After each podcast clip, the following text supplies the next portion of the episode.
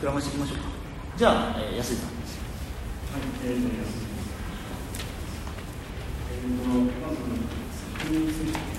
まあそんなにまあ、まあ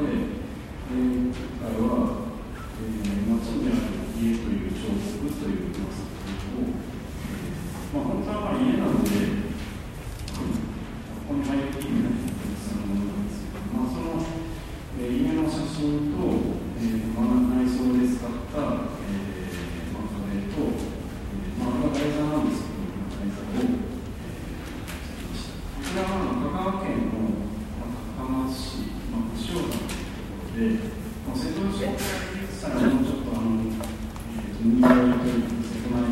んですけど、ここはもうちょっと内陸の方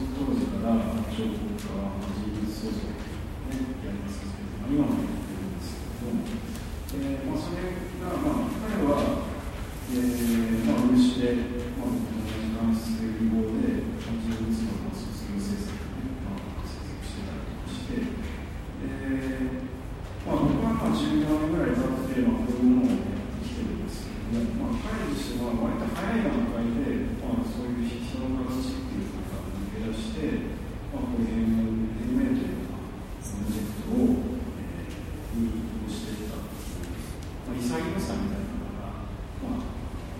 ずっと気になっていたんです。でまあ、そこら辺でちょっとあの具体的に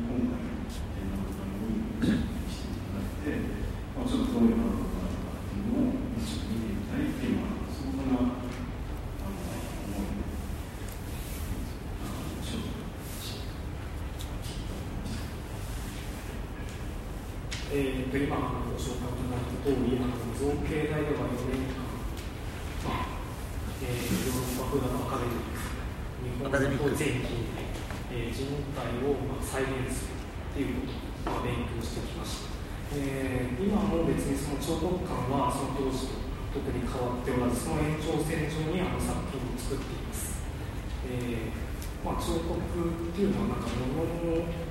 通して世界を、まあ、見るとか、えー、世界観を物に託す的なところがあると思うんですけど、えーまあ、物を、まあ、モチーフと機械いいかもしれません。えーまあ、モチーフっていうのはまあ風景の中に普段こう取り込んでいて風景ということを日々変わっていくものじゃないですか。でその、まあ、ものと、えー、風景をこうしっかりしたなんていうんですかね輪郭線でこう分けるというのが彫刻感と思うんですけどその輪郭線というのが彫刻的な文法でこうまあなんていうんですかねしっかりこう輪郭線を引く感じですねまあその彫刻的な文法っていうのは多分皆さん先生なので日々なんとなく言われてることだと思います垂直を見るとか水平を見るとか重心を見るとか面でこう面とか塊とか、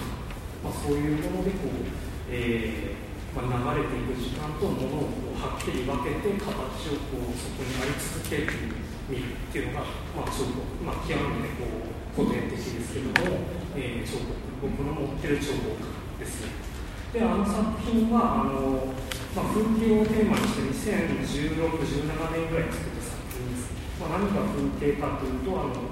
えー、モチーフ自体は絵画のキャンバスがモチーフになっています。えー、風景だから P サイズっていう市販の、まあ、キャンバスのサイズがあるんですけどそれが風景に値する、えー、フランス語でペイサージですのでただのあのただの四角よりも、えー絵画をモチーフにした彫刻作品っていう感じですね。ですので、あのまあ、絵画っていうのは、あのまあ、世界を画面の中にこう記述できる。で彫刻っていうのはものを通してこう世界をこう立ち上げるとか否定することができると思うんですけどあと、まあ、重要なの鏡っていうのは見てるものを客観的に映し出すことができるあと抽象っていうのは、ま、僕の考えですけれどもえー、多分、まあ、皆さんここにいらっしゃる方はそれぞれ名前が、まあ、一人一人あって、えー、例えば、まあ、何ですかね性別とか、うん、年齢とか、まあ、お嬢ちゃんおじちゃんお兄さんお姉さん、まあ、一人一人こうバラバラですけど、えーまあ、抽象度をこう変えていくと、えー、同じものを指しても名前が変わっていく、まあ、バラバラなものをこう統一するようなそういう人間の性的な能力だと思うんです、まあ、それが抽象的なものの見方だと思いますけど、まあ、例えばあの、まあ、動物と人間を同じように見ることもできますし、えー、物をひっくるめて、まあ、これ皆さん物だと思うんですけど同じものを指してくるのと物としてくる、えー、なんていうんですかね統一的に見ることができるっていうのが僕の証拠感っていうか、まあ、それをこう、まあ、うまく組み合わせて作品を作っているっていう感じです。ですのであの風景をテーマにしてますけど他にも人物をテーマにした作品とかあと背景背景っていうのは、まあえー、文字通りだと海のこう風景ですけど抽象的に言えばあの世界地図みたいなふうに見えてきたりすると思うんです。ですので今回風景を持ってきた理由っていうのはここに皆さんの彫刻があるのでそれをこう移して彫刻について考えてみたらいいんじゃないかなと、えー、思ってこれ持ってきました以上です。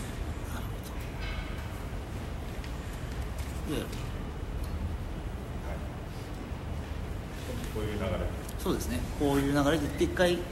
林さんのターンに回ってえっと、浦和ですとまあ、僕がまずあのこのお話というか今回の、えーまあ、シュート彫刻っていうなる前に、まあ、ワードとして抽象ということが、えー、あったので、まあ、自分自身は、まあ、あの主にこう人が例えば人の形を、えー、作等で作っているまあ、そういう作品がまあ多いので、まあ、あのいわゆるその最初にこう抽象的抽象というふうに聞いた時に最初にあの説明があるようにいわゆる幾何学的なあの形態なり、えー、何かの具体的な形を示すものでないものを、まあ、作らないといけないかなみたいな形でいくつかぶっちゃけ作ってみたんですけど、えーまあ、なかなかやはりこう自分自身にまあ解釈できるようなあの結果にはならなかったので、まあ、もう一度逆に自分の作品をまあ考える、まあ、きっかけとして、今回このテーマを自分なりに捉え直すという形で回答を出させてもらいました。でまあ、いくつかの作品の中で、まあ、今回その抽象っていう、えー、ことに関しましては、えーまあ、あの作品今回出品した作品はもともとまあ地元で、やってる小さな芸術祭があるんですけど、まあ、風土とか、えー、営みとかをテーマとした、えー、展覧会になってましてそれをもとに作品を作ってくれということから作った作品なんですけれども。あのまあ、その具体的なモチーフっていうもの自体が非常に、まあ、ある意味形のない、まあ、ある抽象的な、えー、ものだったのでまずそこで、えー、僕がまずやった行為としてまず人型をそこに立ててそこの人型に、え、どれだけの,、まあ、あのイメージをあの重ねていくことができるかっていうことから像を立ち上げてたっていうあの経緯になります。あのまあ、実際にはあの、まあ、色とかえー、水のあの循環とかっていうものをもともとテーマにしようと思って、まあ、壺みたいな人に下の壺がつながってて、えー、まあ、あのそのこう同じような形態をこう重ねていくことで、まあ、ある意味抽象的なまつまり風土とかそういうものが、えー、具体的な誰かっていうことじゃない形でその世界観みたいなのが伝わるんじゃないかなというところから作った作品なので、まあ、これを出品しようとがと思います。で、まあ、シュートっていうことにあのになったときに、えー、そこで初めて、まあえーまあ、その抽象的なことをこう自分なりに解釈していく中で自分でこう考えてたこととシュートっていう言葉がもらったときに結構しっくりきたのが、まあ、ある意味その作品をまあ僕とか等で作ってく上であの、まあ、非常に工程が多い、えー、作業があるんですけれどもあの、まあ、ある意味こう一個一個の工程の中で一応予定的にはこういう作品をしようとは思ってるんですけど結構そのグレーなあのあんまり決めないようなところを結構作っていかないともしそう思い通りにいかなかったら結構こうショックが起きてあの割とグレーに進めていくんですね工程工程でその工程工程で進めていく時の作品と、まあ、自分が、えー、向き合う時の,、まああのえー、感覚というか、えー、意識が、まあ、非常に、えー自分ありきというかもう結構その素材に合わせてしまうような、えー、ところがありましてなんかそこの回数が、まあ、特にあの大きい、えー、等の作品であればあるほど、えー、まあ、自分のエネルギーじゃない、えー、形で重力とかその素材が持ってるあの力のあのコントロールできないというところが、えーまあ、あったもので、まあ、それはあのある意味そのシュートっていうような作法っていうものは非常にこう近かったんじゃないかなと思って、えーまあ、その抽象から中中中途彫刻っていうふうにこう、えー、今回のテーマになった時に、まあ、そういうやり取りの中で、まあ、このを、まあ、一つの考えのきっかけとして、えー、提示しようという、えー、ことになります。でそこから、まあえー、今回のゲストで、えー、北林さんを、えー、お願いしたわけですけれども、えーまあ、彼女はあの僕よりも全然若いあの作家さんなんですけれども、あのまあ、形態的に非常に、まあ、僕が最初イメージしてた抽象つまりこう、えー、幾何学とか具体的な形じゃないもので構成してるっていうようなイメージはあったんですけどそれよりもなんか、えー、僕自身がちょっともうこうある意味こう人の形はしてないんですけどなんかこう変な生き物のように見えるというようなところが、まあ、作品として非常に魅力的だなと思っていまして。でさらに、えーまあ、そのあの作品あの作品の、まあ、本人に後で、えー、聞きたいですけどもなんかこう主体作品の一番最初に立ち上げるところに「塔」っていうその素材をあえて持ってってそこから広げていくっていうところが、まあ、非常になんか興味が僕自身が興味があったっていうのがあって、まあ、彼女自身にご用意してもらいました。ということで北村さんにちょっとごやりとり。北林彼女と申し抽象彫刻あえっとそうですね私の経歴から一応高専校で、えっと、焼き物に始めてくれてなおかつ最初からずっとあのいわゆる立体作品彫刻作品に分類されるような用途がないものっていうのをずっと作ってきているっていうので大学院は芸大の彫刻科に進学したんですけどそのベースになる人体彫刻その基礎になる部分を私は触れてきていないっていうのが一つなんかちょっと大きい部分かなと思うんですけどなのでなんかさっき相田さんが言ってた手軸手軸彫刻とは。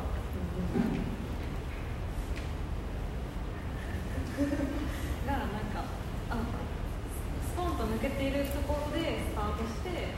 そこをなん。かちょっとずつ知ろう知ろうという感じで自分でも試みながら今まで選択していっていう感じではいそうです抽象彫刻っていう言葉もなん。かあん。まりぼやっとし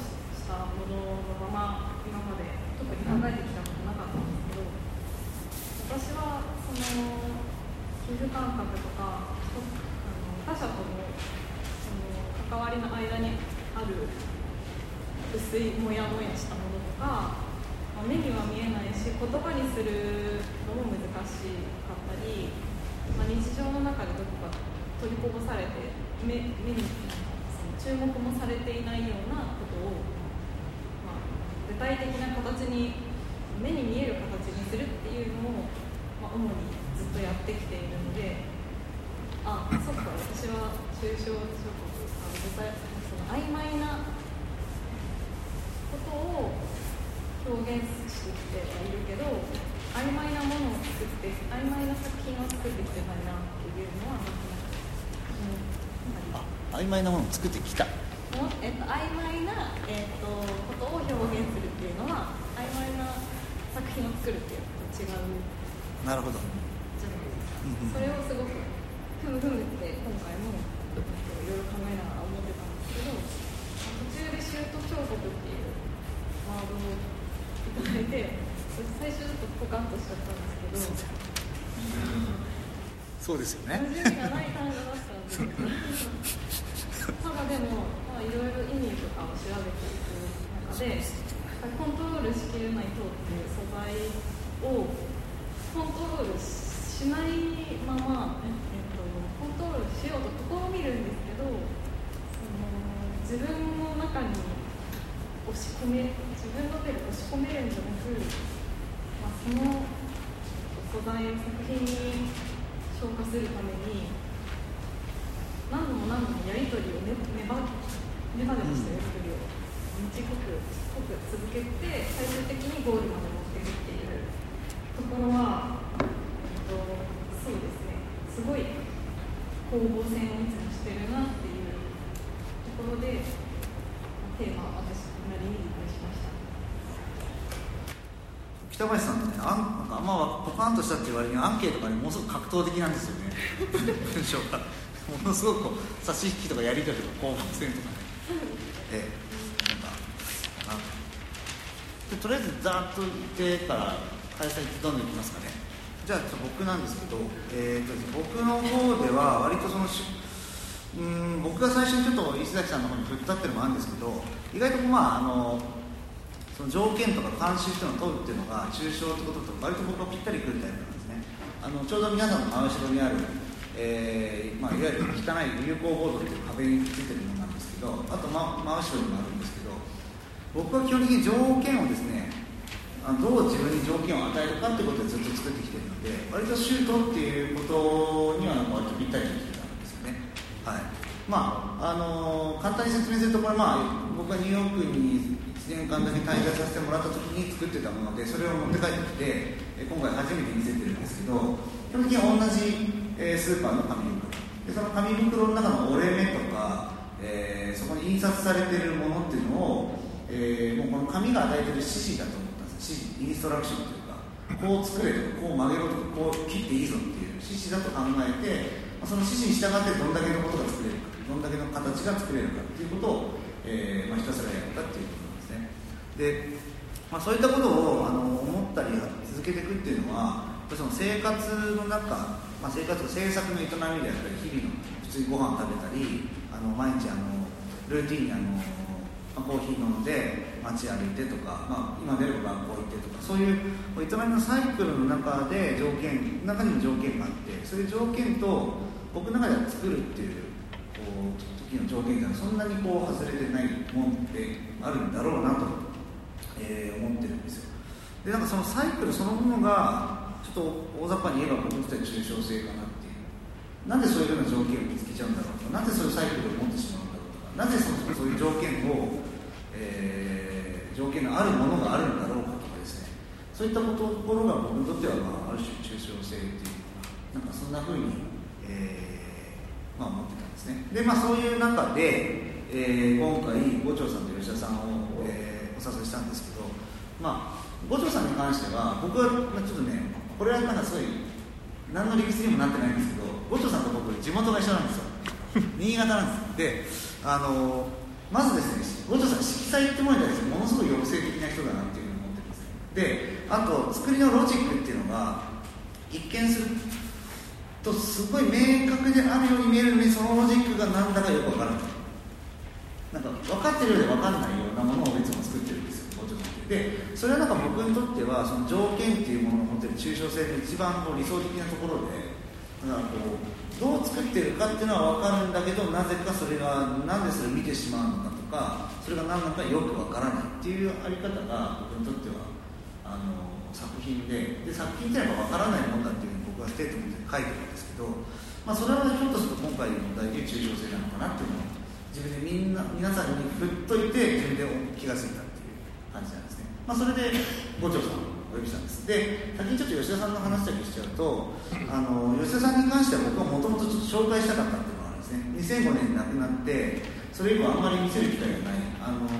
彼は99年の東京都現代美術館のアニュアル展1回目の今ちょうどですね、えー、モンターニアルのがやってるんですけどその芸人のモンターニアルの最初の作家だったんですが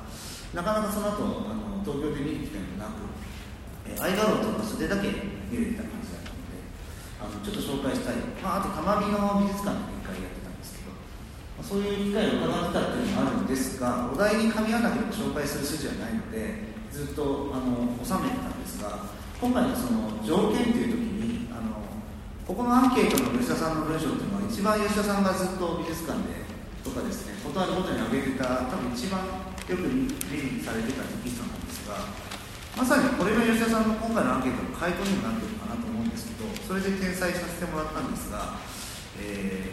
ー、吉田さんその条件っていうものと生活の営みっていうものをそれ自体を完全に情報として捉えてた節があると僕は思っていてそれが実際に他の微妙な厚みとかですねずさんさを残したものとも彼言うんですがそういったことであったりそういったものが現れているという意味で言うと今回出すっていうのは今回出さないいつ出すんだろうということがあって、えー、ご紹介をさせていただいたという感じです、まあ、吉田さんに関しては